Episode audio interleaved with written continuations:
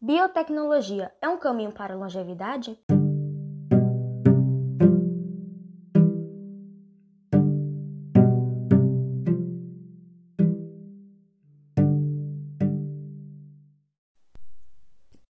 Como foi dito anteriormente, a biotecnologia não é algo novo.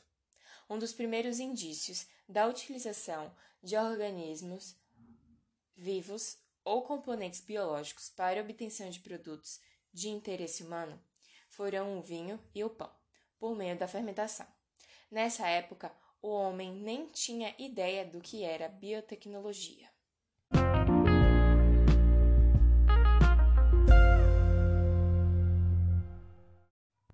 Outros campos em que tal ciência é aplicada são clonagem, células-tronco, agricultura, transgênicos, terapia gênica, produção de vacinas e antibióticos, insulina, entre outros.